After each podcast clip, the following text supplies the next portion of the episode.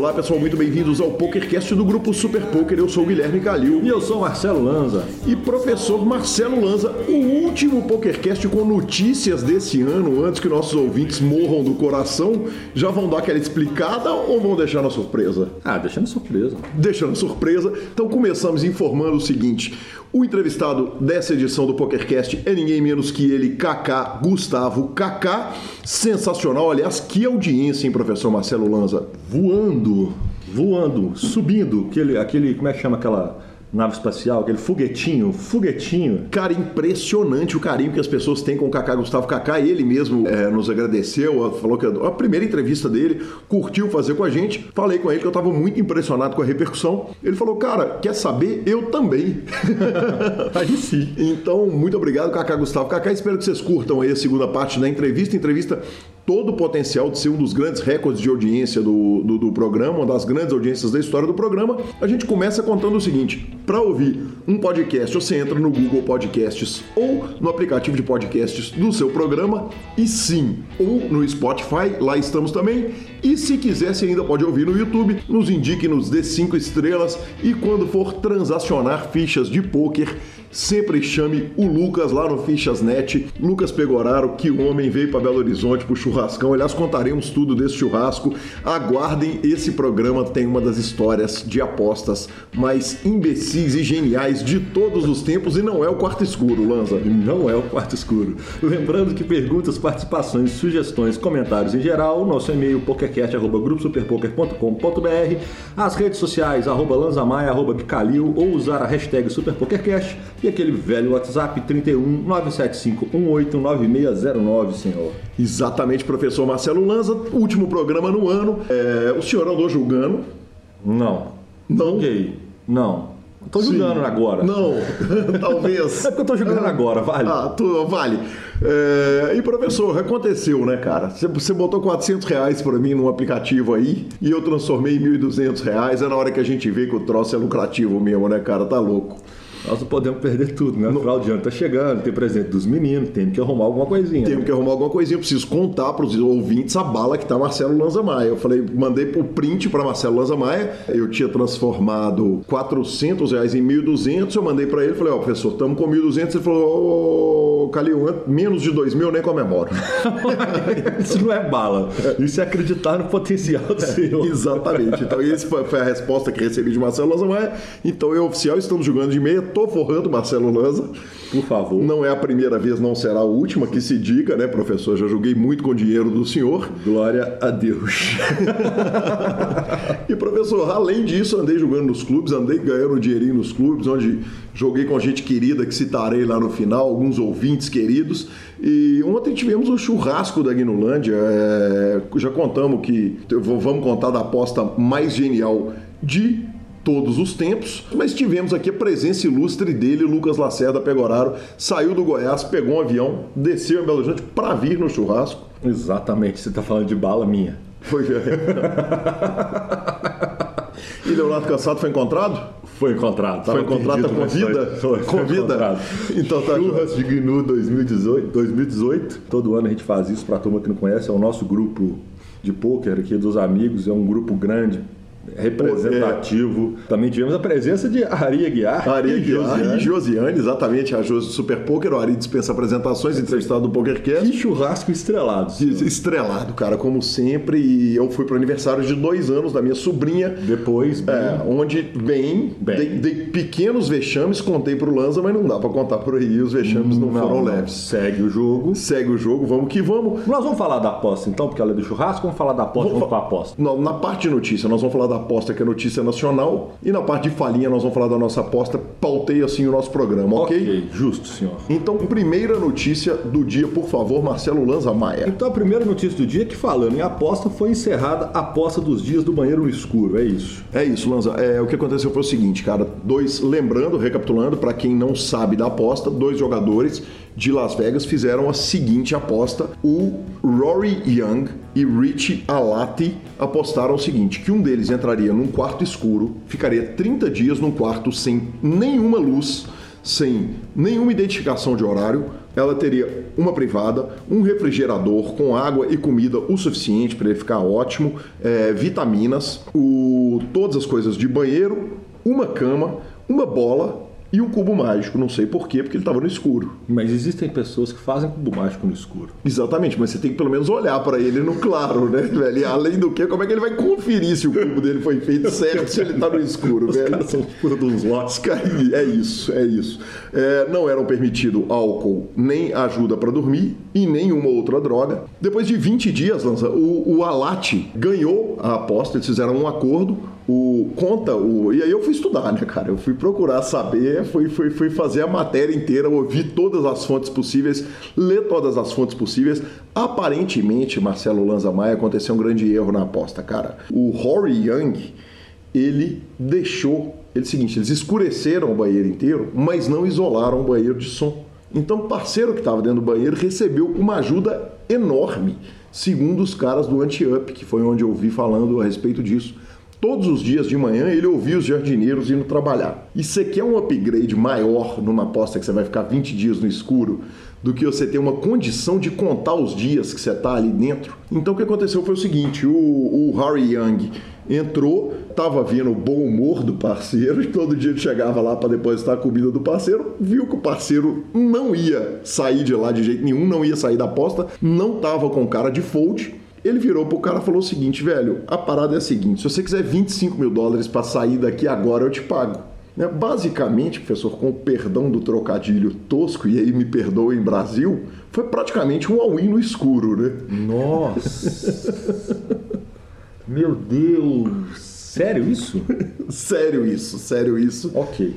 Isso, é, perdão, é porque eu nunca vi uma luz acabar num clube de pôquer em, em 15 anos, 12 anos de pôquer sem alguém gritar o hino escuro. Então, Isso é uma verdade. É, então, na hora que o cara chegou, ele propôs, falou, ó, 25 mil dólares, o parceiro falou, olha, velho, tem 20 dias que eu tô aqui. Coco. É, é coco. Pode me deixar aqui tranquilo. Aí ofereceram um acordo de 62 mil dólares e a parada rodou, professor. Ele aceitou 62.400 dólares, que é praticamente a proporção do tempo que ele ficou lá dentro. O Rory Young falou, velho, eu senti mal. Eu vi que o parceiro tava meditando pra caramba, tava ótimo, o humor dele tava maravilhoso. Quando eu ia lá deixar comida, eu não falava nada, mas ele falava, etc, etc. Ele foi lá, concordou, pagou a parada sem estresse nenhum. Foi ainda, é, é, apareceram algumas informações extras do Bet, entre elas que ele teria seis meses do momento do Bet para cumprir a parada, então ele entrou na data que ele entrou para poder passar Natal, Réveillon com a família. Existia um contrato de 11 páginas, Lanza, para os dois, para o cumprimento da aposta. E eles aparentemente procuraram saber é, a respeito da, do, do dano mental potencial para a saúde lá, para saúde mental do Alates e acredita-se que num, é, alguns profissionais falaram que não ia ter problema nenhum, que estava de boa, que ele podia fazer isso. Então esse é o fim da aposta. É, Lanzinha, se o senhor aposta comigo, o senhor teria ganho. Né? Você falou que ele achava que ele dava conta, eu falei que eu achava que não dava de jeito nenhum nos é, programas anteriores. É verdade. Isso mostra. Isso é uma questão, eu acho que é muito de motivação. É muito difícil a aposta. A aposta é muito difícil, sim, mas ela é factível. Ela, ele provou que ela é factível. Inclusive, eu estava conversando ontem com um amigo nosso que tem uma condição financeira muito boa. Ele falou: Mas como é que é essa aposta? Aí eu expliquei para ele o termo da aposta. Aí ele falou assim: ah, Mas eu pego. Eu falei: Para que isso? Você ganha muito, você tem muito mais do que isso. Ele falou, porque você não sabe tanto que eu gosto de dinheiro. já, já até imagino quem seja. Você tá louco? Eu entro pra dentro daquele banheiro e não saio de lá nunca. O bicho, o pior é que ele é psicopata o suficiente. senhor Rafael Jordani, se for quem eu tô pensando, é psicopata o suficiente pra entrar nessa parada e não sair de lá de jeito Deu nenhum. o Insta, falou, o quê? 100 mil dólares? Eu vou pra lá pra que banheiro eu moro lá. que peito, hein, velho? Com dois filhos pra criar. Então a questão 20 é... dias de trabalho dele vale muito mais a questão é motivação, senhor. É exatamente impressionante. Então, parabéns aí então ao, ao, ao jogador Alate e parabéns a Daniel, ao Rafael Jordani pela paçoca. Né? Tá louco. Tá louco, ninguém é rico à toa. ah, e voltamos e continuamos a nossa sessão de notícias, o WPT 5 Diamond. 5 Diamond ou 5 Diamond? 5 Diamond, Diamond, professor. É, então, WPT 5 Diamond do Belágio está rolando, é isso? Não, ele foi encerrado, na verdade, ontem. Parabéns. É, eu saí do churrasco, como eu te, te. Como é que chama? Me ah, contou. Te afirmei, não, te sussurrei. Confidência. Confidenciou. Isso, é isso. Obrigado. Como eu te confidenciei aqui, cheguei em casa, vi que tinha uma notificação ali no meu Poker Go, liguei para assistir a mesa final do WPT Five Dollar do Belage, consegui assistir aproximadamente 10 minutos sem entender muito o que estava acontecendo, mas o grande campeão foi Dylan Lind, é, que puxou 1 milhão e 600 mil dólares, parabéns a ele. O pouco que vi, brincadeiras à parte, ele estava jogando muito bem. Aliás, estava uma mesa final muito técnica. O segundo colocado foi o Milos Skirbeck. Eu imagino que seja o nome do parceiro. Puxou 1 milhão e 87 mil dólares. E na terceira colocação, Andrew Lichtenberger puxou 802 mil dólares. Professor, alguns nomes importantes no field. É, o John McKean ficou com a nona colocação e ele, o mito, o fenômeno fantástico, André Acari, 23 colocado, 59 mil dólares. Arredondando aqui, professor, não pode ser ruim, né? Você dá tá um, louco, sensacional, hein? Dá um rolezinho em Las Vegas e arruma 60 conto. É o Acari mostrando que tá para jogo ainda, senhor. Exatamente. Muito feliz com a, com a notícia de que o Acari tá para jogo, que tá prestigiando esses torneios. Esse WPT bateu o recorde de entradas em WPTs de 10K, teve mais de mil entradas e realmente ficamos muito felizes de ver esse monstro que estava lá prestigiando o BSOP Millions, como não podia ser diferente, jogando tudo o que podia, lá todos os dias lá no salão e agora está lá em Las Vegas forrando mais uma vez sem surpresa. É o Rio correndo pro mar. E tá na hora dele aqui de novo, hein? Exatamente. Tá na hora, hein? Tá na hora de preparar ele de novo, hein? Sem dúvida, Lanza. Precisamos trazer o Akari aqui pro PokerCast. Tá muito na hora dele voltar. É que, velho, eu tenho medo de fazer essa entrevista, para te falar a verdade. Porque ela tem que ser uma entrevista tão antológica, entendeu? Que eu tenho medo do que, que eu vou falar com a cara, velho. A cara é um cara que já falou tudo. Isso é igual quando você vai comprar um presente para um cara que já tem tudo. Mas o senhor tem potencial, senhor. Muito obrigado, Marcelo Lanza. I believe in miracles. Parafraseando a sua banda preferida. Aí sim. E a nossa próxima notícia é que o argentino Gabriel Múzio é o campeão do main event da WSOP Uruguai, senhor. Exatamente, professor Marcelo Lanza Maia. É, ele puxou, a, puxou 107 mil dólares com, com esse título, mas evidentemente tivemos boas notícias brasileiras. O WSOP é, lá no Uruguai, ele está emendado com o torneio milionário do Conrad. Então, o torneio milionário do Conrad está é, acontecendo essa semana e vocês não vão ter notícias dele pelo PokerCast. Explicaremos ao final da sessão de notícias o porquê, mas a, o Gabriel puxou 107 mil dólares, Pedro Riquelme do Chile puxou 75 mil dólares, terceiro colocado Douglas Ferreira do Brasil, é o famoso Doug Santos, é, puxou 48.455 dólares. E na quarta colocação, ele que foi entrevistado pelo PokerCast Lanzinha, Alexandre Mantovani, puxa 34.500 dólares. Vamos que vamos, parabéns aos dois brasileiros e aos argentinos e chilenos também que arrumaram uma nota no, no torneio. Sensacional, senhor, sensacional. E é, sempre regulando, hein? Sempre regulando. Porque apesar da notícia estar tá aí que o Manuel de Souza venceu o NPS Champions e conquista o pacote da temporada 2019 do Nordeste Poker Series, eu sei, eu acho que deve estar tá escrito por aí nessa matéria que o Xenô cravou o maior high roller da história do NPS. Também. Exatamente, o Xenô arrumou a nota lá de novo, cravou. Mas o Emanuel Souza, cara, ele é nosso ouvinte. Ele é nosso ouvinte, ele participa do grupo do PokerCast, ele, bicho, ele é presença ilustre lá.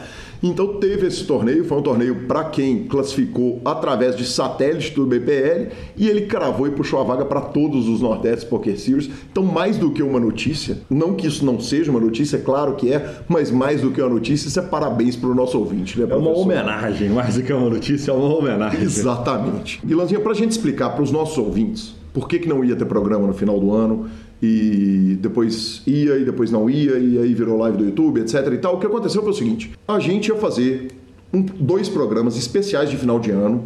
Já que é o programa tá para sair na noite de Natal e na noite de Réveillon, é, a gente ia fazer duas entrevistas especiais que os ouvintes vêm pedindo, que seria uma entrevista com Lanza e uma entrevista comigo.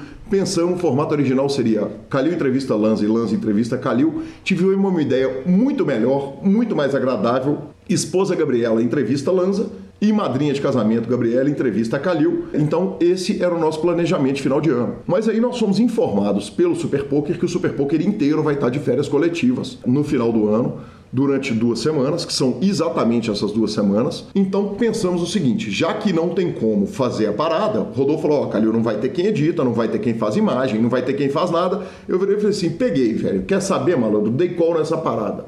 Vou rodolfar a parada vou editar o programa, vou subir com ele e você só me entrega uma imagem. O Rodolfo virou e falou assim: tranquilo, Calil, você só tem que lembrar que, entre outros detalhes, para carregar esse programa, ele tem que ser, por exemplo, editado a menos 13 decibéis para que o SoundCloud aceite ele no feed. Na hora que ele falou a quarta palavra na frase, que eu não sabia o significado dela, eu falei, velho, quer saber? Foldei. Liguei para nossa chefe Josi, Josiane.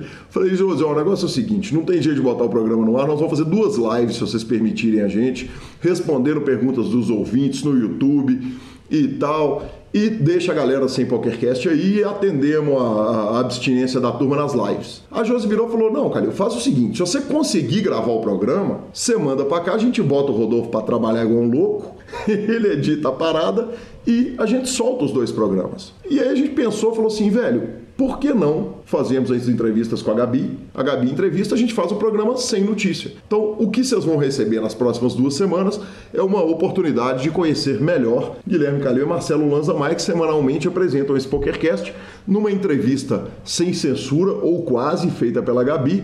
Os ouvintes já estão mandando perguntas e não adianta mandar mais perguntas depois que esse programa estiver no ar, porque quando esse programa for sair no ar, as entrevistas já estarão gravadas e a gente deixa essa live aí para o futuro então, ou seja, não vamos ficar sem programa. Amanhã, efetivamente, na segunda-feira, dia 17 de dezembro, se não me engano, eu e Marcelo Lanza estaremos gravando nossas entrevistas com Gabi, que é o que vocês vão ouvir no final do ano. Dito isso, vocês ficam aí com a entrevista de Kaká Gustavo Kaká, segunda parte. Fantástico, muito obrigado, Kaká. Vamos que vamos, daqui a pouco a gente volta com aquela interação com os ouvintes. O Fichasnet é o seu parceiro para compra e venda de fichas dos principais sites de poker online. Contrate o Fichasnet pelo WhatsApp 062 98130 6680 e negocie suas fichas com a melhor cotação do mercado. O Fichasnet trabalha com créditos do PokerStars, PariPoker, 888, Brasil Poker Live, PP Poker e EcoPace. Chame o Fichasnet, avise que chegou até eles pelo PokerCast e participe de promoções super especiais para os nossos ouvintes. E repetindo, o WhatsApp do Fichasnet é 062 9 8130 6680. O número está na descrição de nossos programas. Fichasnet, confiança e melhor preço para suas fichas.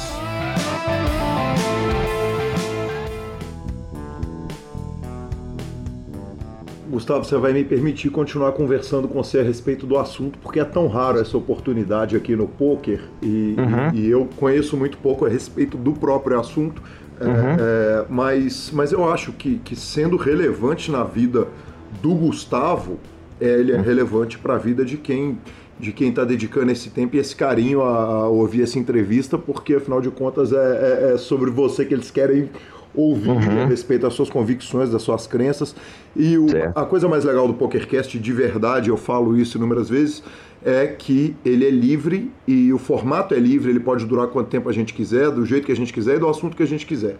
Claro. Você falou a respeito do preconceito do poker com relação à religião, quer dizer, do cara Sim. que vira e, e, fala, poxa, mas você vai pregar na aula e tal, e, e, e tá uhum. absolutamente claro o seguinte: eu sou pago por um serviço técnico, eu entrego Exato. um negócio técnico. E Exatamente. o preconceito da religião com relação ao poker existiu, existe Quer dizer, você é um cara que consegue levar a palavra do poker para dentro da igreja, com perdão, eu espero não estar tá cometendo heresia nenhuma falando, não.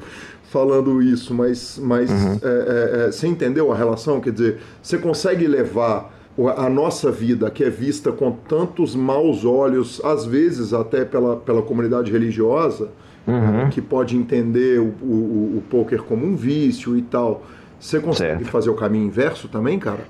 Olha, eu vou te ser sincero, Guilherme. Eu eu nunca falei do poker na igreja em si, entendeu? Uhum. Até porque assim, a gente às vezes não tem tanta liberdade. Eu falei com esse pastor uhum. que foi uma época que eu fui fazer um curso é, voltado para essa aula de entendimento bíblico mesmo, assim, não é bem entendimento bíblico, mas esse pastor era um cara muito novo, ele tinha, se não me engano, 19 anos e tinha um entendimento bíblico assim absurdo. Eu, cara, como é que o cara de 19 anos entende tão bem assim a palavra de Deus e as interpretações? E acabei ficando mais próximo dele assim, a gente conversou bastante, e aí eu falei para ele, foi acho que talvez uma das únicas pessoas do mundo evangélico assim, vamos falar assim com, né, com, com, alguma certa entre aspas hierarquia lá dentro que eu falei do poker. É, porque acho que como todo mundo, eu ia para a igreja, né, sentava lá, assistia ao culto e voltava para casa, né? Agora, pessoas que têm algum tipo de receio de jogar por algum cunho religioso, isso já recebi diversas perguntas, né? Gustavo, eu tô querendo jogar para ser profissional do poker, mas tô com receio disso ser algo pecaminoso ou algo nesse sentido. Eu já recebi diversas perguntas. Gustavo, o que, que você pensa do dízimo? Gustavo, é, o poker não é algo pecaminoso? Você pode jogar sem nenhum tipo de, de, de enfim, esse tipo de pergunta eu já recebi muito. Agora, eu levar o poker para dentro da igreja, eu nunca fiz, até porque eu não sei muito qual vai ser a reação das pessoas, entendeu? É, não sei nem se o pastor ia gostar, né? eu não sei. Ah, ah, assim, mas eu, eu sei que o que eu faço tem aprovação de Deus. Uma época, ô Guilherme, eu cheguei a me questionar. Eu falei, cara, Deus aprovou e tal, eu ajoelhei e tal, falei pro meu pai e tal, Cara, mas será que isso aqui não.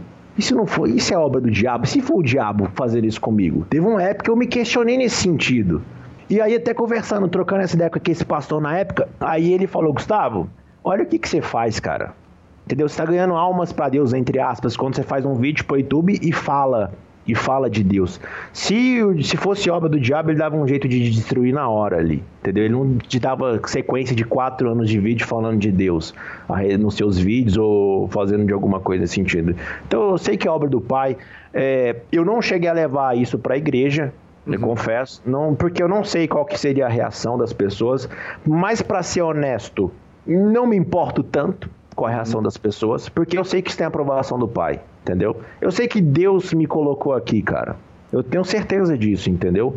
Foi Deus que me que guiou esse caminho para mim. E isso só do meu pai ter aceitado da maneira que ele aceitou, não só aceitado como incentivado, já é algo inesperado para mim na época. Sei que tem o dedo de Deus, enfim, toda essa trajetória que eu tive, que ainda eu sei que vou ter glórias maiores ainda dentro do poker. Deus está preparando, entendeu? Ele está só me capacitando melhor para isso. Eu sei que tem o dedo dele. E até fazer o que eu que eu faço, que é, eu faço através dele, e eu sei que tem o um dedo dele ali, que eu faço os vídeos para falar, é ele que quer que eu faça dessa maneira, entendeu?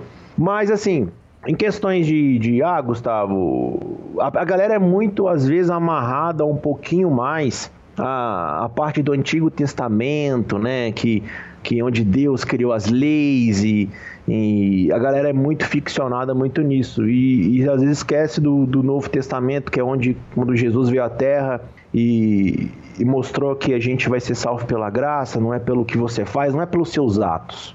A gente não vai ser salvo pelos seus atos, não, não tem nada a ver com isso. A pessoa bondosa, ela vai para o céu porque ela é bondosa? Não, bondosa é um ato muito glorioso, Deus se, se orgulha, muito disso.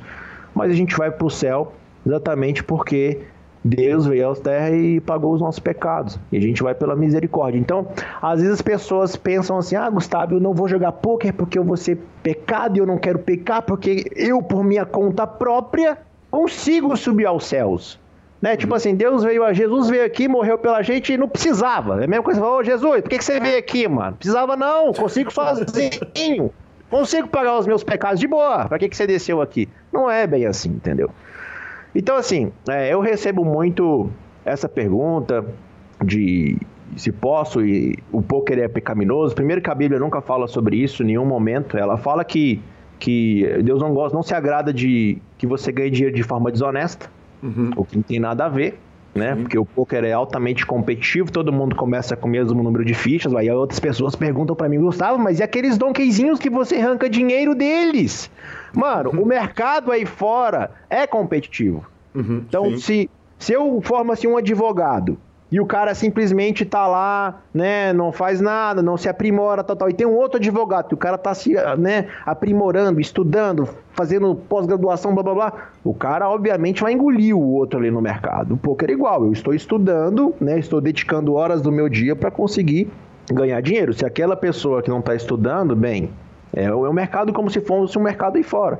Então, é, já me perguntaram isso também, né? Então, porque não tem nada de ganhar de maneira desonesta. É, às vezes a Bíblia fala também que Deus não se agrada de Agora, às vezes os versículos me, me fogem a minha, a minha, a minha mente, mas. Uh, deixa eu ver se tem, tem mais algum. É, enfim, agora talvez eu tenha me esquecido. Mas tem mais um ou outro que, que cita, mas também não tem nada a ver em relação a, ao poker é, é, ganhar de, de forma desonesta, ganhar de, dinheiro fácil, como se fosse um dinheiro mais fácil, que também, poxa, quem sabe, quem, quem estuda o joguinho, quem é profissional do poker sabe que não tem facilidade nenhuma em ganhar dinheiro no poker, que exige muito estudo. Cara, de longe, de longe, de longe eu estudo muito mais o poker do que eu estudei na minha faculdade de agronomia. Mas assim, anos luz mais, entendeu? Do que eu estudei na minha na agronomia. Então, Fica, fica tranquilo, fica em paz. Entendeu? Deus sacrificou o filho dele para pagar o seu pecado. Não é porque você joga baralho que Deus vai te impedir de você ser salvo. Isso não tem nada a ver, sabe? Enfim, não sei se é bem, mano. É, é, muito difícil, cara. É uma coisa muito interna, entendeu? É muito, muito, muito interna. Eu lembro que teve uma época, Guilherme, que, que eu comecei a estudar um pouco mais a Bíblia uhum. e eu descobri que a igreja que eu estava não estava pregando como o evangelho prega. E eu, eu na, na minha visão, falei, cara, eu acho que eu não devo ficar nessa igreja. O uhum. que, que eu fiz? Eu ajoelhei, eu botei meu joelhinho no chão e falei, pai, eu não sei se essa é a casa realmente do Senhor. Então eu vou frequentar outras igrejas e o Senhor toca meu coração de onde o Senhor quer que eu fique. Uhum. Cara, e eu rodei praticamente 80% das igrejas de Goiânia. Uhum. Nenhuma Deus tocou meu coração. Quando eu voltei para minha que eu tava indo, que aconteceu? Cara, no dia que eu fui, eu falei, pai, eu vou naquela igreja que eu, que eu falei pro senhor que não era aquilo muito que o senhor pregava. Uhum. Eu vou voltar nela. Uhum. Aí ele, falei, orei ali, cara, e fui pra igreja que eu falei para Deus que eu não acho que não era que pregava a palavra dele da maneira correta. Uhum. Quando eu chego lá, assisto o culto, cara, meu coração explode como se fosse um, cara, sentimento de Deus assim, monstro. Falei, cara, é aqui que Deus quer que eu fique mesmo. Agora, por quê? Como? É porque tá além da nossa sabedoria mesmo, entendeu?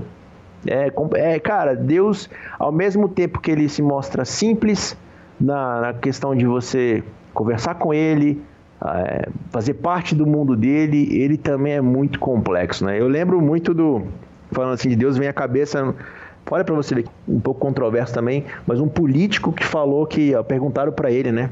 Se ele acreditava em Deus, ele falou: Cara, claro que eu acredito em Deus, nada é simples. A molécula de uma água é de uma complexidade, uma água que é algo tão né, simples, é uma, de uma complexidade absurda, né? Uhum. Então, realmente, cara, é, eu acho que às vezes, assim, eu não quero forçar ninguém a nada, mas é superestimar às vezes, né, que a gente vive num planeta que gira numa órbita perfeita, numa temperatura perfeita, né? Somos aparentemente o único ser humano vivo em planetas. Acreditar que tudo isso é muito do acaso, sei lá. É, sei lá.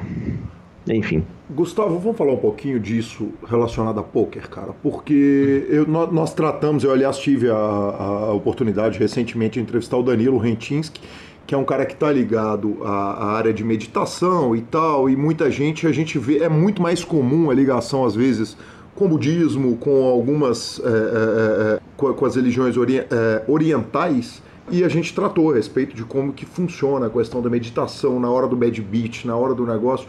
Conta pra gente a questão cristã no que diz respeito a, a, a, ao jogo. Porque eu, eu digo na hora de, de, do bad beat, é, uhum. Qualquer coisa que você acha curioso falar, quer dizer, Cara, é, com perdão da ignorância, da minha ignorância, pode pedir uhum. carta para Deus? Ah, com certeza, e eu peço sempre, entendeu? Com certeza. Mano, às vezes as pessoas têm essa ideia que Deus é um Deus intocável, entendeu?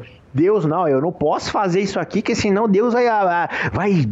Oh, minha ira, agora você vai queimar. No, no, entendeu? Cara, Deus é um cara, é um brother seu, cara. Se você chama o seu parceiro pra pedir as cartas pra você, você não vai pedir pra Deus? Cara, pode, entendeu? Às vezes as pessoas têm essa impressão que Deus, olha, se você falar, por exemplo, eu, eu falo com Deus como se fosse o meu pai mesmo, como se fosse uma relação pai e filho.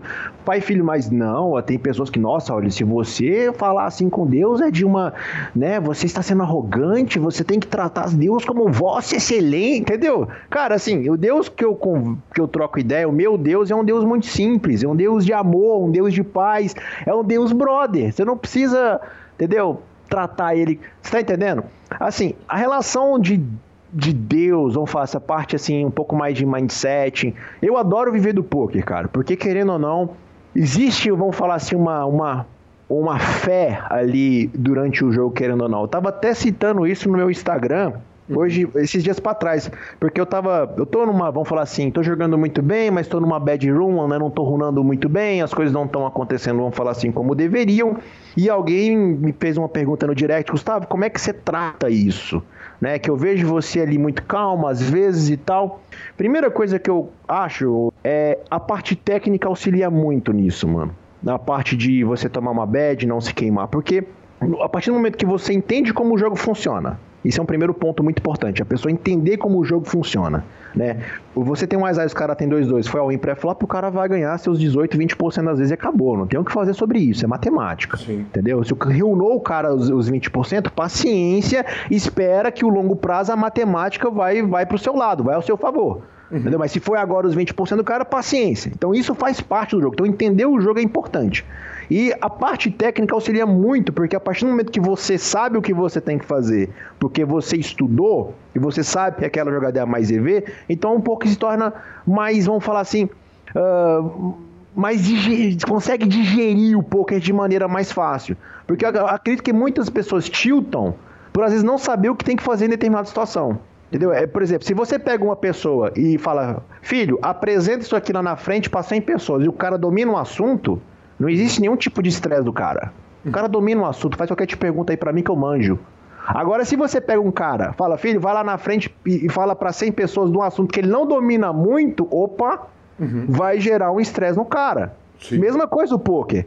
Se você entra no poker sem saber muita coisa, o, a sua sessão já no início já começa a gerar um estresse para você. Uhum. Porque a sua parte técnica, entre aspas, não está bem não está bem preparada. Se você tivesse preparado tecnicamente muito bem, a sessão vai ser suave. Porque uhum. você já está preparado e você entende como o jogo funciona, você sabe que o jogador é mais EV, enfim. Então, para mim, até usei esse exemplo que achei da hora no Instagram. Uhum. Eu falei o seguinte, galera, é, o porquê que a gente tem que se preocupar em fazer as jogadas que são mais lucrativas. Ponto.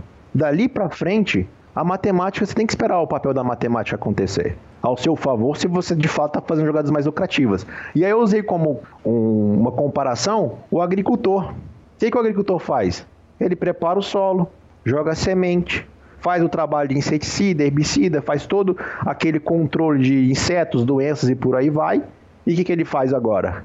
Espera em Deus, mano. Entendeu? Uhum. Espera a coisa, ver se a produção vai ser top. A gente uhum. no pouco é a mesma coisa. A gente faz, ó, ah, mano, aqui tribetar é melhor, jogar check raise, bet, turn, show, river é a melhor linha. Beleza, fizemos a melhor jogada. O que vai acontecer depois não depende muito da gente. Então, entender isso é muito importante para que a pessoa tenha uma tranquilidade maior durante o jogo. Gustavo, você acha que Deus né, te deixa com o mindset mais tranquilo? Assim, mano, no meu entendimento, eu acho que a parte técnica ali do jogo é quem vai te deixar mais tranquilo e você não sofrer com com, com queimações, enfim, com bad beats que você sofra, você não vai, seu psicológico vai ficar muito mais tranquilo se você entender melhor a parte técnica, ou também o trabalho mental, como você falou, de meditação, também creio que ajuda muito. Uhum. É, mas assim, às vezes a gente é muito ansioso. Eu acho que Deus às vezes age de uma seguinte maneira, né? Às vezes, por exemplo, a gente espera grandes resultados, a gente está trabalhando para isso e isso não acontece. Foi o que eu exatamente falei no, no, no meu Instagram também, há um, sei lá, anteontem, três dias atrás. Falei, galera, é, olha aqui, tipo, e tem estatísticas que mostram para você hoje em dia, o, Guilherme, se você tá jogando bem ou não. Tem estatísticas, tá lá, o EV barra 100. Ela te dá uma noção se você tá jogando de maneira lucrativa ou não. Então, olha, galera, estamos aqui, estamos matando e o resultado não vem. Aí, às vezes, aquilo gera ali, né, uma impaciência, porque o ser humano quer sempre que tudo aconteça de uma maneira rápida né, de, de, de preferência para ontem, né? E às vezes o poker nem sempre é assim, né? Então, aí às vezes eu, eu, eu creio que às vezes Deus está preparando você melhor pro uma bênção que ele quer te dar. E calma, ó, você está indo bem, mas ainda tem que melhorar alguns pontos antes de eu te entregar a bênção que você tanto espera. Algo nesse sentido, no tempo dele. Hashtag no tempo dele, entendeu? Mais ou menos isso. Muito justo. Quando a benção vier, já falei e repito, tô te esperando pra entrevista. Vou até te marcar. Vou te marcar lá no Insta. Aí, ó, Guilherme, ó, falei, toma. Aí, ó. Exatamente. Olha a bica que Deus me deu aí, ó. Aí aquele hitzão gostoso. Gustavo, eu falei que ia te entrevistar e recebi uma mensagem do Sketch, é, uhum. um dos grandes nomes do poker brasileiro, como jogador, como empresário, como Sim. pensador do poker brasileiro. E, e, e, a mensagem que eu recebi dele foi o seguinte: é, primeiro, ele meteu fogo em mim para a entrevista. Falou, cara, uhum. entreviste mesmo, é, vai lá, faça a entrevista, é, é, é, que é muito legal que você vai entrevistar ele. E deixa eu te contar um negócio. O Gustavo é o cara que talvez seja o maior fornecedor de jogadores do Forbet de todos os tempos. É, ele já teve mais de mil alunos, etc. e tal. É muito comum a gente fazer o, o, o abrir a vaga para o Forbet e metade dos jogadores, ou a cada dois jogadores, um virar e falar assim: Eu fui aluno do Kaká Gustavo Kaká. É, hum. Você criou um curso para atender uma demanda específica, é, quer dizer, uma demanda do, do, de um curso barato para o pessoal uhum. que quer jogar, iniciar no jogo profissionalmente, jogando um low stakes, quer dizer, você entendeu uma demanda, foi lá, criou um curso, abriu um negócio, desenhou o seu business para atender uma demanda que você entendeu antes de tudo. Eu queria que você falasse um pouquinho a respeito dessa percepção mágica que você teve, porque, cara, deixa eu te falar, 1.300 alunos uhum. é uma uhum. cidade, velho. Você tem uma é... cidade de alunos do Gustavo. Você tem um BSOP, você tem um, você tem um main event de um BSOP gigante. Aí, ó, excelente ideia. É. Verdade, mano. Primeiro, agradecer demais o cara no sketch que sempre teve comigo, apesar da gente não trocar muitas ideias pessoalmente ou nada nesse sentido, ele sempre teve palavras de bom grado para minha pessoa e eu fico muito agradecido em relação a isso, de verdade. E, Guilherme, eu te falei já, maninho. Eu não não foi algo. Eu honestamente sou um cara que eu gosto muito do lado do empreendedorismo, mas honestamente não sou um cara mega foda nesse ramo, entendeu? As coisas surgiram para mim, mano, na minha vida, não foram coisas planejadas, de verdade. Sabe, pode parecer algum tipo de, sei lá, de marketing, não sei, até não, porque não sei alguma, se, pelo até porque eu nem sei, tá é, vindo ver, a franqueza na, na, palavra, se você me permite Exato. interromper. É, até porque não sei se soa tão bem isso também, certo? Mas eu não planejei nada disso, entendeu? Uhum. Eu lembro uma vez que o, o, o coach surgiu de uma maneira foi o seguinte, eu lembro que eu, eu lembro até hoje, eu ritei um Big 3 na época, eu começando, não era nem profissional nem nada, e falei, eu sabia da importância do coach. Uhum. Eu falei, cara, eu vou fazer um coach, eu preciso melhorar tecnicamente. Alguém, as pessoas estão sabendo mais do que eu sei e eu preciso dessas informações. E eu paguei caro na época por um uhum. coach. E, mano, honestamente, o coach foi uma bosta. Uhum. Uma merda. Foi assim, uma expectativa frustrada muito. E eu falei na época, cara, se um dia eu tiver capacidade técnica para dar um coach, eu vou dar um coach foda. Porque eu não quero que outras pessoas tenham essa experiência que eu tive aqui. Entendeu? Então, eu sempre fui muito nessa vibe. É, primeiro, eu, o coach na época era, foi muito caro. Então eu já tinha uma, uma ideia de fazer, cara, dar oportunidade daquele cara que quer, que quer de fato conseguir o um material técnico não por um preço exorbitante, como é cobrado em muitos casos, entendeu? E eu falei, cara, vamos colocar um preço que seja nice, vamos fazer, tentar fazer umas aulas foda, entendeu? E, cara, isso acredito que tenha dado certo, né? Uhum. Hoje a gente está aí com 1.300 alunos que já passaram ou estão passando pelo coach, né? De fato, é uma, uma galera bem grande, né? Eu tô, hoje tem alunos que jogam por Forbet e praticamente que jogam para outros times depois que finalizaram o coach. Tem alunos que são instrutores de time, tem hoje alunos que são donos de time. Hoje eu, te, eu tenho alunos que que, porra, estão no nível técnico, foram alunos, evoluíram, tal, estão às vezes acima de mim hoje em dia, é óbvio, né? Porque né, eu estudo, jogo, mas todas as pessoas também vão evoluindo de um, enfim, de uma maneira ainda mais exorbitante ainda. Então, é, mas assim, Guilherme, é o seguinte, olha, eu em 2014 eu preparei um, um material assim para soltar, para fazer, não, Nada disso, mano. Simplesmente foi acontecendo. É, se hoje eu tenho muitos alunos, eu acredito que, que é porque eu desenvolvo um bom trabalho. Agora, isso foi premeditado, isso foi, foi feito de alguma maneira para que isso acontecesse? Não. Sou um amante do empreendedorismo, tenho muito para melhorar, entendeu? Como, como essa parte mesmo de desenvolver um, um, alguma plataforma, alguma coisa nesse sentido. Cara, realmente, são muitos alunos. É, eu faço com muito carinho, eu amo dar aula, tipo assim, sem, sem querer, ser, sabe? Que pergunta para quem pegou aula comigo, mano, tipo, eu dou meu gás. Eu sempre tentei ser assim. Quando tá para fazer uma coisa, mano, faz direito. Muita gente já me chamou, sabe, o Guilherme, para fazer time. Hoje em dia eu não, não sou de time, não tenho um time. E muitos já, cara, tipo, muitas pessoas já me chamaram para fazer parte de time, para montar time. E eu falo, cara, se eu der aula para time, eu não consigo grindar do jeito que eu tô querendo, eu não consigo estudar, eu não consigo fazer um trabalho bem feito. Então eu prefiro não pegar esse spot agora porque senão eu vou ter que sacrificar coisas que eu não quero. E para entrar minha boca eu não entro, mano. Eu só entro com dois pés no peito mesmo, sabe, Guilherme? Eu só entro, com, só entro na voadora. Gustavo, como que você divide a rotina entre aula e game? Porque é, é complicado com tendo passado 1.300 alunos na mão, você falar que você quer ser um jogador da prateleira de cima do poker online mundial que demanda uhum. uma quantidade brutal de estudo. Então, é, uma, uma coisa que é importante, essa pergunta sua, ela é interessante principalmente no que diz respeito a, a, a principalmente pegando essa parte do pós-coach.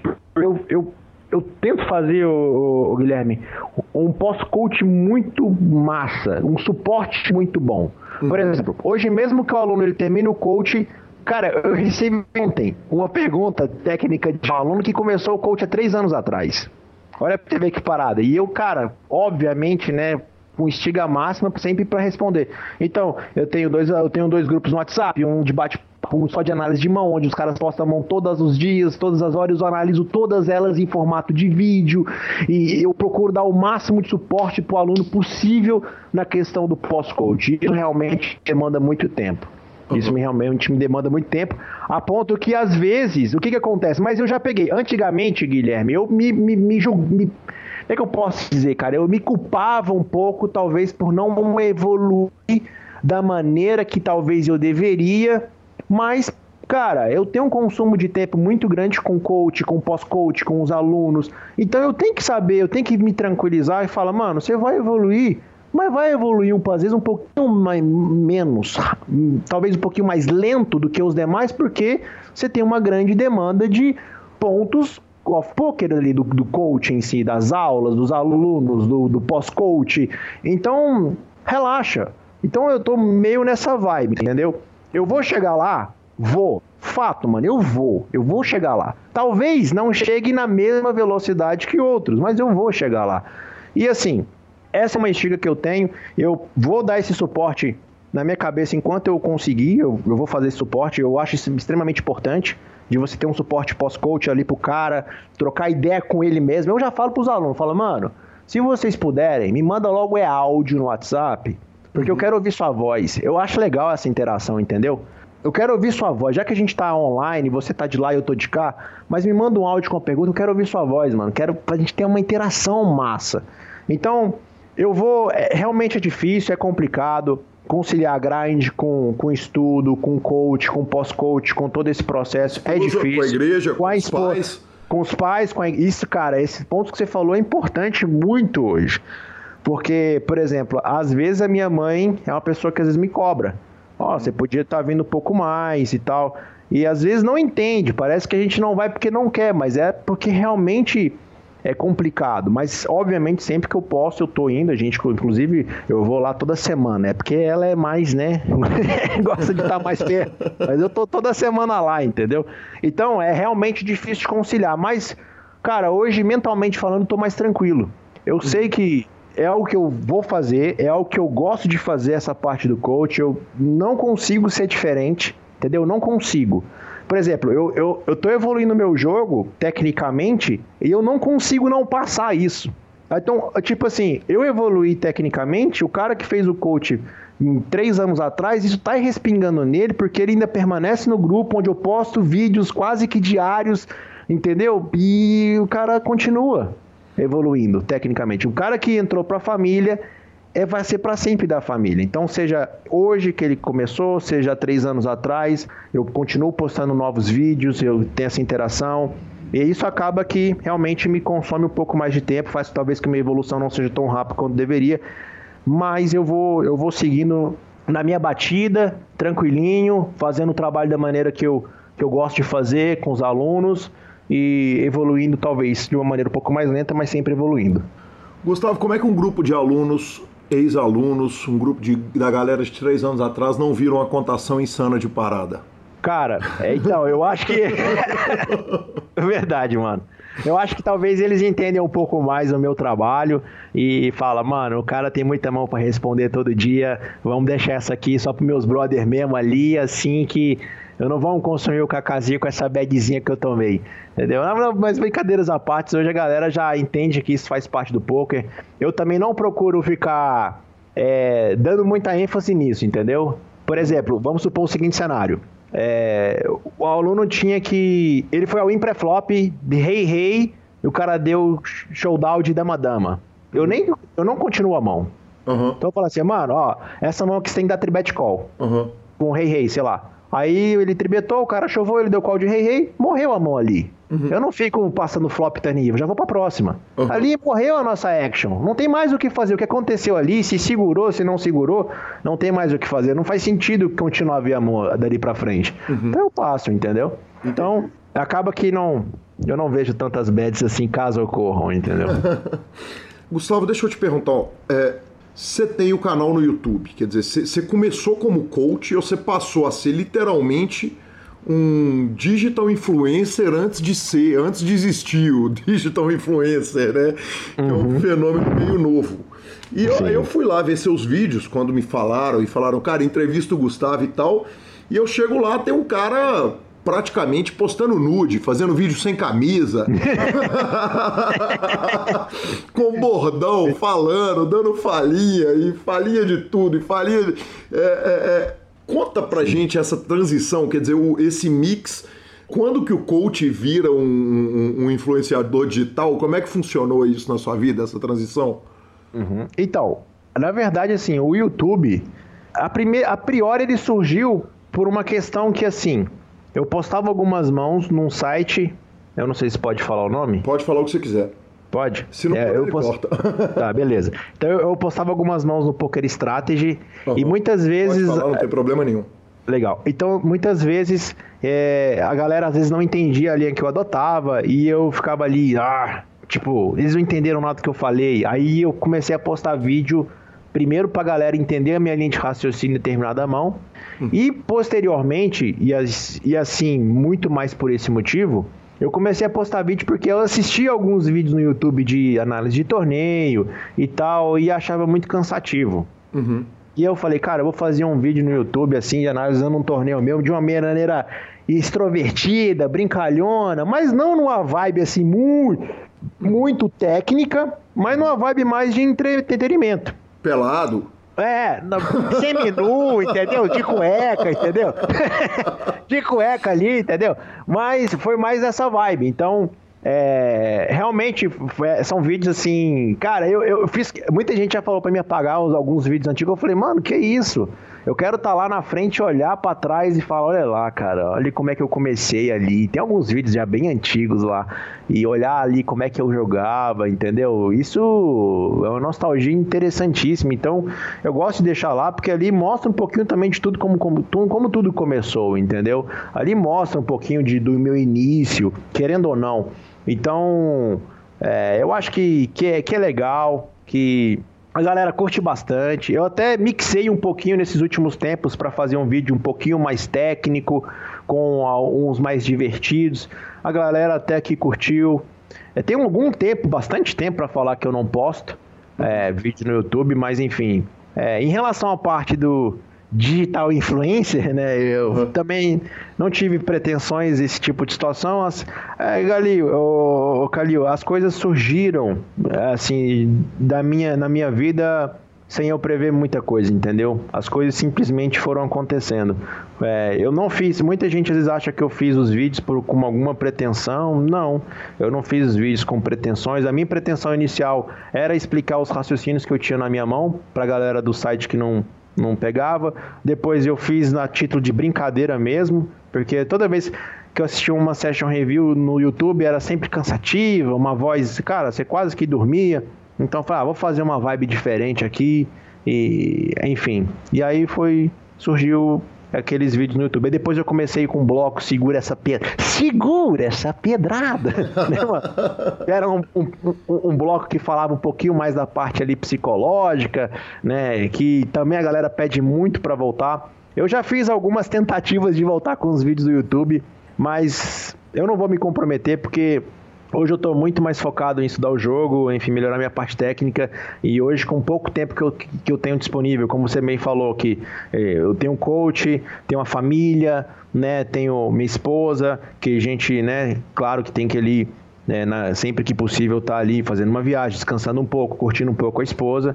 Então, aí pegar o YouTube enfim, eu pretendo, mas não quero colocar datas nem nada, porque realmente Hoje em dia está um pouquinho mais difícil de fazer vídeos como era antigamente, que era um pouco mais fácil. Gustavo, te incomoda revelar linhas em as linhas de jogo sul em canal aberto? Porque queira ou não queira, você está uhum. ensinando pro, pro, pro, pro, time adversário se você vai entrar com 4-3-3, com o lateral um pouquinho mais avançado ali. Quer dizer, na, na realidade, quem senta para jogar contra você, se é o seu espectador, ele, hum. ele, ele entende suas linhas de uma forma que ele não entende de mais ninguém. Sim, é possível, mas assim, é, o meu jogo, principalmente no que diz respeito ao do YouTube, os vídeos do YouTube, ele tá relativamente. Relativamente não, tá bem diferente. Uhum. Entendeu? Tá muito diferente. Então, assim, talvez aquele cara que acompanha os meus vídeos no YouTube vai ver linhas de que eu jogava de uma maneira e hoje eu jogo de, eu jogo de uma maneira. Eu posso dizer que quase que completamente diferente de fato. Uhum. É, agora é o seguinte, eu posto algumas mãos que eu jogo no Instagram. Então eu pego algumas mãos que eu jogo, que eu, que eu adotei determinada linha, uma linha de overbet, sei lá, e coloco aquelas mãos, não são aquelas as mãos muito clichês, né? Aquelas linhas, aquelas mãos que tem algumas linhas indiferentes, que eu acho que é legal, a galera pode dizer que curta, para interagir também com a galera do Instagram. E aí eu posto. Eu tenho preocupações e às vezes é, mandar mãos pro Instagram ou pro YouTube hoje em dia, não porque é, a partir do momento que a gente começa a jogar, talvez é, em, bairros mais altos, é muito importante a gente tem que ter um jogo um pouco mais equilibrado. Então, as mesmas linhas que eu utilizo por valor, eu vou utilizar por blefe. Então, se ele viu fazendo uma linha lá com trinca, pode ter certeza que às vezes em situações muito próximas eu vou estar tá executando a mesma linha com uma broca e uma over, por exemplo. Uhum. Então, ah, esse, esse aqui eu vi essa linha dele que ele dá esse overbet turn aqui é sempre com uma trinca, dois pares, eu não sei o que. Aí eu tô fazendo às vezes uma linha com uma broca e uma over. Então, é, é só, te, só ilustrei de uma maneira um pouco aleatória aqui. Então, hoje em dia, sim, a gente tenta sempre equilibrar o nosso range, equilibrar as nossas, as, as nossas linhas, fazer é, adotar as mesmas linhas, tanto com a mão de valor por ou por blefe. Então acaba que hoje em dia não, não tenho tantas preocupações assim em demonstrar a maneira que eu jogo, porque eu vou adotar no geral a, a mesma linha com mãos diferentes, vamos dizer dessa forma. Bacana demais. Gustavo, você se lamenta, reformulando a pergunta. Uhum. Talvez num país é, é, é, com mais oportunidades de patrocínio, com é, é, live streams mais fortes e, e, com a quantidade de informação que você produz, talvez uhum. você usasse um patch no peito com, com uma facilidade maior. Quer dizer, propostas de patrocínio surgiriam com mais facilidade. Você tem essa, esse, né, como é que chama, esse gosto, essa, esse uhum. sentimento uhum. que poderia surgir um patrocínio diante da quantidade de informação que você doa diariamente no Instagram, nas redes sociais? Exato. Então, é uma, um questionamento também muito forte que fizeram comigo é para mim começar a fazer lives no Instagram. No, no Twitch, perdão. Twitch, isso. É, exato. Faz, ah, faz uma session live sua lá, uma sessão ao vivo você jogando no, no Twitch e tal. Bem, eu, eu na minha cabeça, assim, olha, eu free rolei já bastante informação, né? Tem ali, para aquela galera, principalmente que está começando, o meu canal do YouTube já acho que vai ser uma fonte de informação interessante, talvez principalmente pra galera que tá começando ali, né? Uhum. Ah, então, assim, não tenho pretensões de fazer live no Twitch, até porque uma das aulas do meu coach é o cara acompanhar, me acompanhar jogando. Uhum. Então, eu não sei como é que ficaria o sentimento daquele cara que pagou por uma aula, vendo eu fazer algo de graça para outras pessoas que não, por, não pagaram por aquilo. Bem, isso é uma decisão também minha, né? Se eu uhum. quiser fazer, eu posso fazer, né? nada me impede. Agora, em relação a patrocínio, alguma coisa nesse sentido, é, infelizmente, eu acho que ainda o poker é muito novo no país, isso é natural, ele vai se amadurecer com o tempo.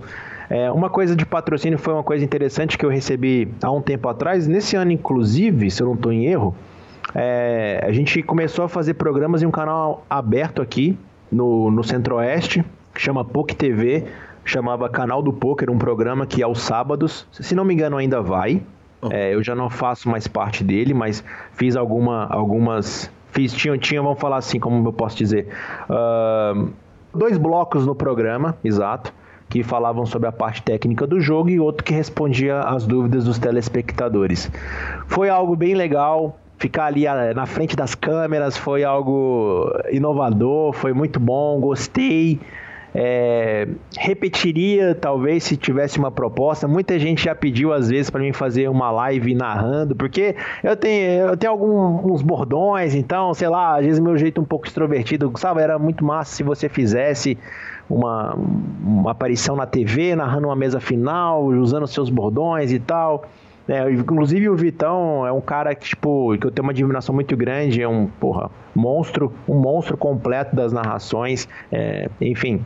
Eu gostaria um dia, não tenho pretensões, não é algo assim que, cara, que eu, né, tipo, tá no topo do meus, dos meus pilares de, de conquistas da minha, da minha vida, da minha carreira, mas, cara, seria um, uma coisa que talvez se eu, se eu recebesse um convite seria, seria bem-vindo, vamos dizer dessa forma. Que legal. É, a gente vai partindo para o final da entrevista, até porque, uhum. poxa, eu tenho que te agradecer esse tempo todo doado, com esse carinho todo. É, Gustavo, uma pergunta do Aloísio, que é nosso ouvinte de Pará de Minas, ele perguntou, falou, cara, o Gustavo anuncia ou anunciou o curso como um curso vitalício uhum. de pôquer. Dá para falar de vitalício em técnica de pôquer? Então, o vitalício que eu quis dizer, e a, talvez, é, não sei se é uma palavra muito feliz, mas é um, um coach vitalício no que diz respeito ao conteúdo que vai ser passado, no, no seguinte sentido: ele vai pegar um coach, uhum. ele vai receber aulas. Uhum. E ele vai participar de um grupo, onde nesse grupo são postados quase que semanalmente, a cada dois, três dias, vídeos da parte técnica do, do coach. Então, esse grupo que ele vai estar tá recebendo quase que semanalmente, vamos falar assim, conteúdo, ele vai participar desse grupo de maneira vitalícia. Como eu falei, uma vez a família, Sempre, sempre, da família. família. Exatamente. Tá então eu não vou pegar o cara. Exato, cara, ah, eu vim fazer seu coach. Aí terminou o coach, mano, valeu, falou, um abraço. Não. Então, aqui não. Então aqui é da família é da família, entendeu, mano? Aí entrou, acabou, não sai mais. É nessa vibe que eu quis falar, entendeu? E Gustavo, para encerrar, alguém me perguntou a respeito do horário da manhã de grind, que os cara, o cara vai falou que, pô, eu vou lá ver o Gustavo, o cara tá pegando o grind meio-dia, já tá terminando os torneios do, do horário do, da Espanha. Uhum. E você está jogando com horário deslocado, é, isso é, é vantajoso para você ou é uma comodidade de vida? É estratégico ou é parte do conforto da vida? Então, Guilherme, eu na verdade joguei todos os horários que você já imaginar. Uhum. Eu já joguei de manhã, já joguei de tarde, já joguei de noite, de madrugada assim, de fato, de madrugada ainda é o field mais EV, assim, vamos dizer dessa forma. Uhum. Só que fisiologicamente é muito difícil você manter uma rotina legal jogando de madrugada, certo? Uhum. Então, então não não é possível, vamos falar, pelo menos para minha para minha rotina de vida não. Então, a gente sobra com o field da noite, da manhã e da tarde. Uhum. E para mim o da manhã é o melhor. E também por conta da parte um pouco, talvez um pouco a parte psicológica, porque quando você acorda de manhã, você não tomou nenhum tipo de decisão ainda, você não passou por nenhum tipo, nenhum tipo de estresse diário, enfim, cara, na hora que você acorda, você tá assim, assim, você tá numa plenitude imensa ali, né? Você tá zen total, e a hora que eu acordo, tomo um café, tomo um banho e já começa a grindar ali a partir das 7 da manhã, no mais tardar, já começa a entrar no pano, começa a abrir minhas telinhas e para mim está sendo muito bom. É, não tenho pretensões de trocar de horário, pego um field tranquilo, bons torneios, enfim, é basicamente isso. Gustavo, é, eu não te conhecia quando foi solicitada a entrevista e eu hum. assustei com o carinho que as pessoas tinham. Da hora que eu comecei a te seguir na rede social até o final da entrevista agora, você construiu exatamente o, na minha cabeça o porquê desse carinho enorme, cara. Muito obrigado pelo, pelo carinho, pela entrevista fantástica, pela franqueza, pelo seu tempo e pela disponibilidade. E, cara, que entrevista fantástica. Tenho certeza que todo mundo vai se deliciar com a entrevista. E sucesso, felicidade que tenha sido essa primeira entrevista de muitas, mas de muitas mesmo, cara. Calil, eu que te agradeço, sem palavras. Eu espero que eu tenha demonstrado assim, tenha passado um pouquinho de mim para todos os ouvintes. Eu agradeço demais o carinho que que você falou que eles têm por mim. Eu recebo esse carinho também, principalmente ali nas redes sociais. Eu agradeço muito vocês a oportunidade é, eu tenho certeza, pode anotar aí, tá? Que você vai me entrevistar numa cravata gigantesca. E vai ser do live também, tá? E vai ser do live. Tá vai anotado. ser no futuro próximo. Pode anotar aí, viu, mano? Ainda vou buscar essa. Vamos primeiro no onlinezinho aqui, que tá saboroso também, mas já já eu busco lá no live. Mais uma vez, obrigado, obrigado pelo carinho. Foi um prazer imenso. Espero ter contribuído com vocês aí de alguma maneira. Cara, o PokerCast costuma regular a conta de quem dá entrevista, de quem é citado, então aproveite a regulagem que, que, que, vem coisa grande por aí, tá? Muito obrigado, viu? Pode deixar que eu vou aproveitar direitinho essa regulada. Bacana demais, muito obrigado, Gustavo. Um abraço. grande abraço, obrigado mais uma vez. Professor Marcelo Lanz, estamos de volta. Lanzinha, cá entre nós, velho. Kaká, Gustavo Kaká, não é à toa que as pessoas têm esse carinho todo com ele, né, cara? Sensacional, hein? Sensacional. Cara, é impressionante, velho. O, o, o carinho das pessoas, o, o, carinho de todo mundo, de marcar, etc, etc. Cara, a quantidade de comentários, nós vamos ler alguns comentários do YouTube. Velho, bizarro, parabéns, obrigado, Gustavo. Sensacional, um prazer entrevistar esse malandro. E Vamos que vamos. Ano que vem temos novas entrevistas de jogador de mídia, do Tininho, que já está aqui prometido, que é dealer, diretores de torneio, enfim, vamos estar tá entrevistando todo mundo. 2019 vai ser um ano maravilhoso, se Deus quiser, para o PokerCast. E, Lanzinha, vamos direto para os nossos tweets, cara. O primeiro tweet do John Ingram, velho, eu, eu é isso aí, velho, eu vou te falar. É, eu, eu consegui me relacionar muito bem com esse tweet do John Ingram, que foi o seguinte: ele colocou o seguinte, não seja um curió para os jogadores que são obviamente novatos no jogo. Se você pode enxergar que alguém é novato no poker ao vivo, tente dar para ele o máximo de ajuda, um pouquinho de ajuda e transformar a experiência dele o mais confortável, em vez de tratar ele como se ele fosse um idiota. E aí, Lanza, eu separei esse tweet aqui pro programa, ele tweetou isso essa semana, cara. Eu, tweet... bicho, eu separei é isso. a gente sempre fala, na verdade, né? É, mas deixa eu te falar, velho, lamentavelmente eu tenho visto coisa na mesa assim desagradável, sabe? Jogador experiente, experiente, tá no ferro. Aí tem um jogador que está sentado na mesa tentando entender, especialmente eu que jogo numa mesa de dealer choice. Então o cara quer entender ali como é que é o Corchevel, como é que é o negócio. E o jogador, às vezes porque está no ferro, ou porque está de mau humor, ou por qualquer outro motivo, o cara está ali tratando, distratando o cara. Então, em prol, se não for para você, jogador regular, faça isso para o bem do poker. Trate bem o novato. É, é, é imbecil você tratar mal quem trouxe quem está chegando no poker. A gente precisa do jogador que está chegando no poker. Ele precisa se sentir bem-vindo e não tem o menor cabimento tratar o cara mal. Cara, e essa semana também eu recebi do Marco Sandrini, que o João Bauer publicou, né, ele tweetou, não, ele, ele instagrou. Instagramou? Instagramou algo e o, o Marco mandou para mim falando: Bom dia, será que vocês poderiam comentar sobre esses tópicos e sobre essa época do poker no próximo PokerCast? Ele que não vivenciou é, essas coisas. Muita gente não vivenciou os primórdios do golpe, né? Não sabem como que era algumas coisas na época. Então o, foi muito legal o que o Bauer postou. É, se alguém quiser ler direitinho tudo, é só ir lá no arroba João Bauer, tá lá postado, que é, o negócio dele é o seguinte: poker raiz ou poker Nutella. Ele dá uma série de opções e fala que se você marcar 10 ou mais, você é poker raiz. Então vamos lá, vamos fazer nós dois, Lanzinha? eu, eu fiz, deu muito, muito raiz. É, deu, muito, deu muito, alto. Deu, deu É, raiz. então, vamos lá. O primeiro item já peguei senha de free roll no, Na FPM do Orkut. era Poker Mania do Orkut. Peguei. Sim. É, viu Alexandre Gomes quebrar as as com, contra as e 10 no WSOP. Peguei. Com ele com as e 10, também peguei. Vi o Decano forbetar ao in no W Cup de Valete 10. Peguei. Não lembro, cara. Ah, lembro das cavaladas de 100k da Pokermania. Quem nunca? Porra, lembro pra cacete. Ah, lembro das histórias do R. Deckler da Pokermania. Não. Eu também não lembro. Vi o Caio Pimenta dar o Hero Call no, Isil, no Isildo. 5 e 3? 5 e 3 ou 5 e 2. Algo assim, lembro exatamente. bem. Cara, sensacional. Acompanhei João Matias João e Matias e Bruno Bruno GT cravar inúmeros 100 ribai. Lembro. Sim. Ah, lembro da TV Poker Pro On The Road. On the road. Lembro. Lembro, cara, eu lembro da- do, do início da TV Poker Pro, o On The Road eu não lembro especificamente. Ah, acompanhei o Urubu ganhando e flipando milhares de dólares nos cash Várias games. vezes. Sim, eu também lembro bem demais. Lembro do desafio de fazer 10k dólares double or nothing do Sérgio Brum. Lembro, tentei fazer também, quebrei tentando. Joguei um BSOP com menos de 100 pessoas. Não, porque eu joguei um com 101 pessoas. É, 101 ou 110. Mas eu né? acho que vale. É, porra, se não, tamo beirando. Li o blog da Maridu, sim e sim, claro. claro. Li os artigos do Clube do Poker, claro. Claro. Ah, postei uma mão para discussão Saudável. no Mais TV. Com certeza. Sem dúvida.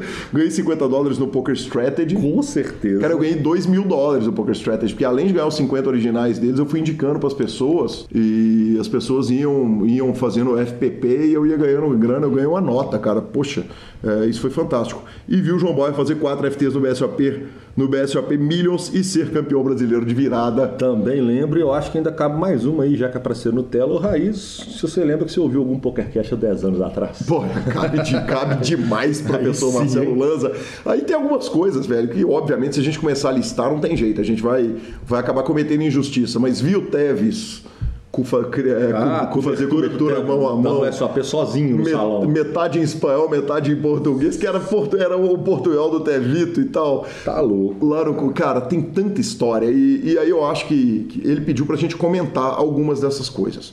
O que, olha, eu, eu acho que, dando um panorama geral disso aí, é o seguinte, cara, o- as coisas principais é o seguinte.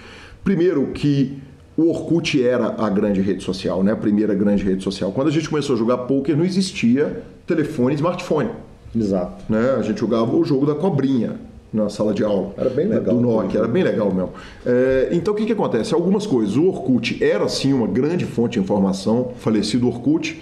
E eu acho que vale uma, uma nota especial nos flips do Urubu, né, cara? O Urubu foi um dos grandes gênios do poker nacional. E eventualmente ele acordava no dia e ele resolvia que ele ia flipar 50, 100 mil, 200 mil dólares. O que que é flipar 50, 100 mil, 200 mil dólares? É entrar no site, fazer um acordo com alguém, falar, ô, alguém quer flipar? Quer flipar, Lanza? Quero.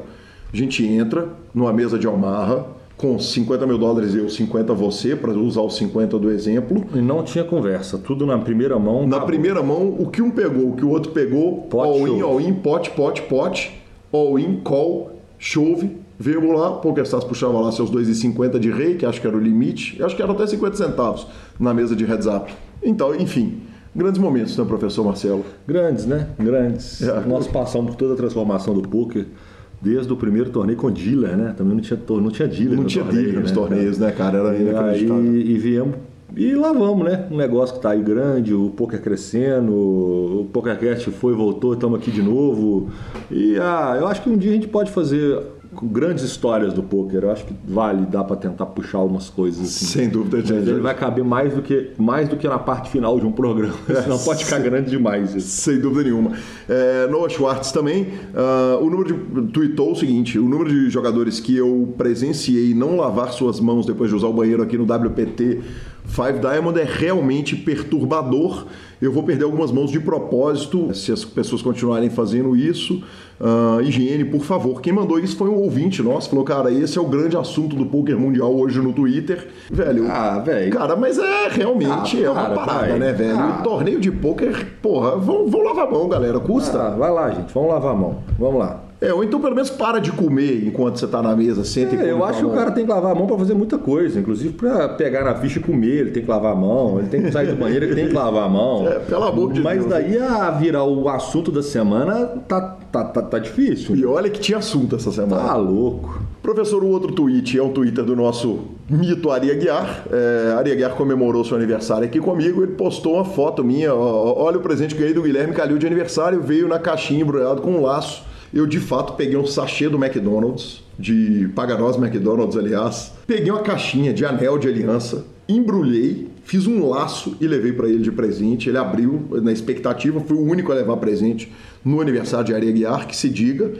E ele abriu, era um ketchup e foi, foi um grande momento, hein, professor? É, foi, foi um grande momento. Ô, gente, que tristeza.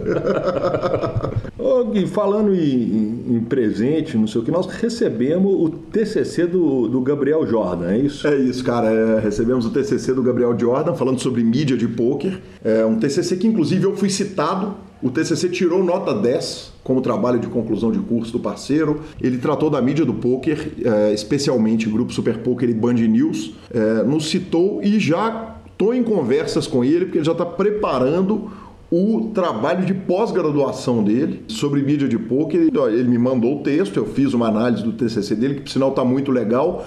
Falei de algumas coisas que podem ser acrescentadas em trabalhos futuros e já resolvemos que nós vamos, vamos dar uma grindada nesse trabalho dele. Quem sabe isso vira um livro um dia também. Tá aí uma boa coisa para virar uma, uma, uma grande matéria, um livro ou coisa parecida, né, Lanza? Que homens. Exatamente. É, tivemos também lá no, no, grupo do PokerCast, agora a gente entrou na fase geral da falinha, tivemos no grupo do PokerCast a repercussão de quem paga o rei, que se é o vencedor da mão ou o perdedor. Aparentemente todo mundo concorda com você, Lanza, de que quem, per, quem ganha a mão é que está pagando o reiki. Eu continuo não concordando com isso, mas respeito a opinião de todos vocês. O ouvinte Fábio nos avisou o seguinte: o Leocir é do Step Team e não do Steel Team. Eu falei que o campeão do BSOP era do, do Steel. Só faltava a gente não dar uma manotinha é, qualquer, tá, né? tá, louco, tá louco, cara, tá louco. Eu vou te falar o seguinte: se bobear, ele é do Steel e não do, e não do Step. Se bobear, eu tô errando de novo. Enfim, peço desculpas aí pelo, pelo lápis de memória. Jefferson Cussolim puxou de novo o home game dele, nos citou e eu joguei no espetinho lá com o pessoal do Amigos e Vilões e com o Matheus Mesquita, que é um ouvinte viciadíssimo em podcasts. Tive o prazer de sentar lá com ele, ele que é advogado, me deu dicas, inclusive, que darei aqui no final do programa de hoje. O Mantos Black Moon, que é o Celso Fernandes postou e nos marcou, marcou a mim, ao, a você, o Kaká Gustavo Kaká, no Instagram, mesma coisa que fez o Felipe Diorf Sampaio, que nos marcou lá, citou, legal pra caramba, né? O Lucas Rochandin me mandou uma mensagem, falou, poxa vida, aqui, 42 PokerCasts acreditando que a sua pessoa era o Guilherme Calil. KKKK, show de bola o trabalho de vocês, continue sempre, forte abraço. A minha resposta para ele foi: KKK, quem me dera se eu fosse bonito igual ele. que peito, Lanza com 8 bilhões de seguidores, praticamente uma celebridade no Instagram, ela arroba Lanza Ai, Maia. ai, ai. Que pachorra. Tá louco, aí. O cara tá me confundindo com o senhor. Você é um rapaz bonito. Eu, eu fico muito orgulhoso de ser confundido com o senhor, com louco. esse estilo, esse garbo e essa elegância do senhor. E parabéns ao Vitão, então, pelo título da Libertadores. O time dele foi campeão, ele que foi pra Argentina, acabou não conseguindo ver o jogo, depois não foi pra Madrid, mas nunca é ruim você ter seu time ganhar a Libertadores, Lanza. Nunca E é eu tava ouvindo o podcast Conexão Sudaca, que o Vitão de vez em quando participa, e os caras falaram a respeito da final da Copa Sul-Americana. Aliás, que conversei muito com o Zinhão, futuro entrevistado aqui do PokerCast, é, sobre ele que, que é gremista de Porto Alegre, mas mora em Curitiba, e estava me contando que ele foi lá torcer pro Atlético Paranaense. E essa semana eu vi no Conexão Sudaca, os caras chamaram o clássico de o clássico Sharknado, porque foi o furacão contra o tubarão. Nossa. Cara, eu achei isso muito maravilhoso. Cara, eu acho o Sharknado maravilhoso. E o clássico Sharknado eu teria assistido com mais carinho. Talvez até mais sóbrio, Lanzinha, se eu soubesse que aquilo era o clássico Sharknado. Tá. Ok. É- Vamos lá. Só isso? Mas é justo, Só a- isso? é, é justo a, a associação. No heads up, o furacão ganhou do tubarão. No heads up, o, o furacão do tubarão, porque, até porque no próprio filme o- só existe o tubarão voando porque existe o furacão. né? Furacão, exatamente. Professor Marcelo Lanza, citações. Daniel Mota, Tiago Pimenta, Felipe Pacajus e o Rafael R9, senhores. Exatamente aquelas situações para regular as continhas, cara. Eu, eu fui dar uma conferida nos tweets a respeito do programa, velho. É, achei um tweet de outubro ainda, porque é muito raro a gente olhar os tweets. Marcelino Moreira falou que toda vez que ouve o Super PokerCast dá vontade de grindar o dia inteiro. O Iago Macedo falou: só descobri agora o Super PokerCast, o programa é muito bom, então muito obrigado, Iago Macedo. E o Gabinho postou o seguinte: tiraram o PokerCast do meu app de PokerCast. Aí o dia começou todo errado. Aí poucos minutos depois ele tweetou o seguinte: Não, o nome é que estava diferente. KKK. Já sabemos quem que vai sentar aqui para apresentar programa no dia que um de nós faltar, porque é, é, é o tipo de gente que somos, né, Lanza? É, exato. Gente como a gente. Exatamente. Dos comentários do YouTube, cara, uma quantidade de valeu Deus no comentário do Kaká Gustavo Kaká, inacreditável. E ele toma falinha de uma forma carinhosa, assim, cabelinho de bosta. cara, é impressionante as falinhas que os caras dão nele. Mas sensacional, cara. Elogios pra caramba, carinho pra caramba. A questão do pai dele, o pessoal elogiando, a questão do momento que ele fala com o pai dele, que ia ser jogador de pôquer, vem com a gente Deus, é, gente cobrando que ele apostou no canal. E a Fernanda Calijuri também falou, ó, o Eleuceira do Step Team, não do Steel. Túlio Ribeiro agradecendo ao Gustavo, então não dá nem tempo de ler todas essas matérias, a gente vai finalizando o programa. Mais alguma coisa, professor Marcelo Lanza? Acho que por hoje é só. Por hoje é só o último programa com notícias do ano. Saem mais duas, então a gente lembra. É, depois, a entrevista comigo e entrevista com o professor Marcelo Lanza. A gente lembra que superpoker.com.br é tudo sobre poker no Brasil. Na aba de clubes você tem guia de todos os clubes onde jogar, agenda diária de torneios. Na aba de vídeo e no YouTube, diversos vídeos. Na revista flop.com.br, revista de poker do Brasil, contando há mais de uma década as grandes histórias do poker brasileiro.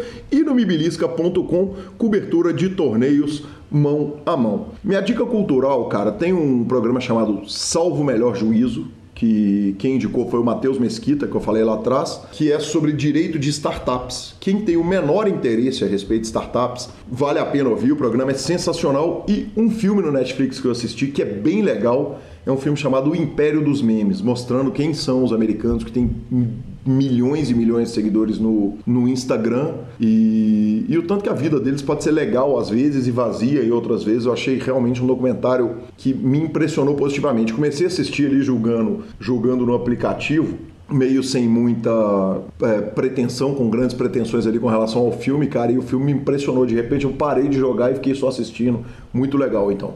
A minha dica cultural da semana eu comecei a ver esta semana, no domingo passado, na verdade. É, eu fui ver Suits. Suits é uma série de advogados que tem na Netflix as oito temporadas, se eu não me engano. E eu fiquei absurdado com a série. Absurdado com o nível de qualidade da série, qualidade dos atores principais da série. Aí eu resolvi ver um episódio, me pegou, eu já vi 18 episódios, 40 Isso é Marcelo Lanza. Essa semana, já estamos na segunda temporada, embolados, e, e eu vou falar que coisa linda, viu? Então, para quem gosta de séries de advogado, cara, imperdível, sweet, senhor. Marcelo Lanza, temos uma aposta para contar aqui, né, cara? temos algo eu, vou, eu, só vou, eu não vou contar a, a, aposta, eu vou contar aonde aconteceu a aposta e você conta como foi a aposta. Beleza, os três nomes já estão autorizados expressamente por mim para a gente contar okay. os nomes. Então o que, que acontece? Todo ano no churrasco da Guinulândia, os caras tentam dar o golpe da administração porque os administradores sou eu, Leonardo Cansado. Leonardo Cansado e eu, na verdade. Fui muito, fui administrador durante muito tempo. Quando o senhor deu o golpe. Quando, não, não, não dei o golpe sendo administrador, que se diga. Isso.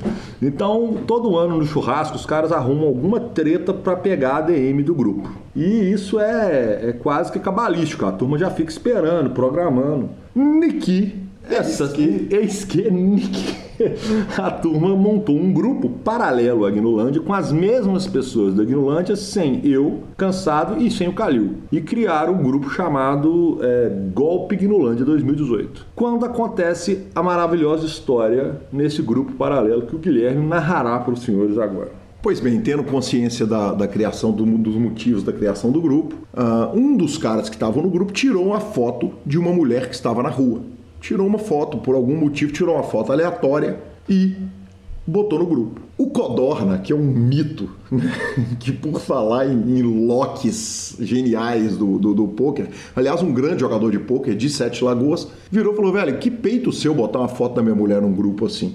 E o Marcelo, jornalista Marcelo, nosso querido amigo proprietário do lar onde estava acontecendo, os maiores jornalistas de pôquer da história do Brasil, virou e falou: Não é sua mulher, não, Codorna. Aliás, peguei bet. Pego, aposta que não é sua mulher. O Codorna virou e falou assim: Peguei. Quer apostar? Peguei essa parada. Então vamos botar o dinheiro. Ah, quanto que vai botar? Quer colocar 100 reais? Quer colocar 200 reais e tal? Não sei o que, não sei o que. O Codorna deu um blefe gigantesco no Marcelo. Virou e falou o seguinte, velho, você quer que você tá querendo conhecer minha namorada melhor do que eu? Eu aposto é mil reais nessa parada. E falou na firmeza, mas blefando, evidentemente. O que ele não sabe é que o Marcelo, velho, é um dos maiores malandros de aposta esportiva do Brasil, de todas as apostas do Brasil, e o Marcelo sabia, ele sentiu que não era mulher. Ele pegou o blefe, na verdade. O que aconteceu foi o seguinte: em paralelo a essa conversa toda que eu contava, o lendário, o mito, o extraordinário, aliás, está forrado esse ano, hein? Como, como arrumou resultado no poker, hein? Que monstro.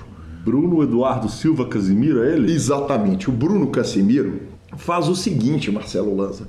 Ele pega, cara, olha pro Codorna firme, falando o seguinte: eu boto mil conto que essa mulher que essa é a minha namorada, e virou, ligou pro Codorna. Falou, Codorna, é sua namorada mesmo, velho? Sério, é sua namorada? Porque eu vou apostar, eu vou entrar na aposta com você. Codorna não podia bambear na aposta dele. Virou, falou, é, é, claro que é, velho, você tá louco? Claro que é minha namorada, tô falando que é, você acha que eu ia apostar mil reais se não fosse? O Casimiro virou, embarcou, falou, quer saber? Botei 100 dólares mil aí também. Peguei, Marcelo, você tá achando que o cara não vai, não vai reconhecer a mulher dele? Você tá maluco? Então o Marcel falou: beleza, peguei os 100 dólares também. A conversa continuou. Casimiro mandou áudios maravilhosos no grupo, como por exemplo esse áudio aqui. E na boa, esse bet foi mais roubado que o do Diego Souza, viu? Você querer discutir com o cara se ela não é a mulher dele, ele vai pôr mil reais numa parada pra te doar mil reais, né, Marcelo? O bom é que você acha que você é esperto, velho. Todo dia um esperto vira bobo e sai de casa e é o bobo do dia, entendeu? Hoje foi o seu dia, o dia do bobo, Marcelão, o bobão. E a conversa foi, ele malhando o Marcelo, chamando o Marcelo de trouxa, o Marcelo é bobo, parará, como é que aposta sem saber. No meio da conversa, chega no grupo do golpe da Guinolândia, Marcelo Lanza, um print do Codorna de um depósito de mil reais na conta de Marcelo. Codorna me explicou a parada. Me explicou a parada. Ele deu o deal, errou, sustentou com o parceiro e tal. Com a grande diferença Pro Codorna, Loki feito só ele, ser um passarinho para dar água, mais louco que o Batman, mil reais para ver o parceiro queimado, é o que o Eduardo Sequela um dia chamou de Sarrodes, né, Lanza? Sarrodes. Exatamente. Caro, mas é um Sarrodes. É, pagou mil conto pela piada de ter Bruno Casimiro carbonizado um dia antes do churrasco, em que nós todos do, daquele grupo maravilhoso nos encontramos. Agradecemos muito, então vocês acabaram de ouvir a história de talvez uma das apostas mais imbecis de todos os tempos. Professor, eu não lembro, hein, cara? Olha que eu lembro de apostas maravilhosas. Não, eu acho que são todos de parabéns. Estão todos envolvidos Estão de parabéns. Todos envolvidos de parabéns. O Marcelo, num parabéns sem nenhuma ironia, porque é o maior vencedor de apostas do mundo. O cara realmente ele sustentar mil reais com o cara afirmando que é a mulher dele dando deal, quer dizer, fechando acordo, estendendo a mão, mostra a firmeza do Marcelo no, no reconhecer, né, no reconhecimento de seres humanos, até porque era uma foto que a mulher estava de costas e parabéns, parabéns ao, ao, ao, Mito, ao Mito Codorna, que perde mil reais, mas racha os bicos. Mas mais do que tudo, obrigado, Codorna, que essa queimada no Casimiro foi simplesmente maravilhosa. Muito obrigado a todos os envolvidos pela assustadora bobagem que vocês conseguiram fazer juntos. Imagino que a turma se divertiu horas a fio, assim como a gente, quando a notícia chegou aos nossos ouvidos. É, e esperamos que tenham gostado da, da aposta. É um abraço, um abraço. Voltamos então com dois PokerCasts, eu e Lanza. E ano que vem, PokerCast tudo de novo a partir de 14 de janeiro, se não me engano, a data é essa. Segunda semana de janeiro já tem PokerCast com notícia e tudo. Vamos que vamos. Um abraço, valeu.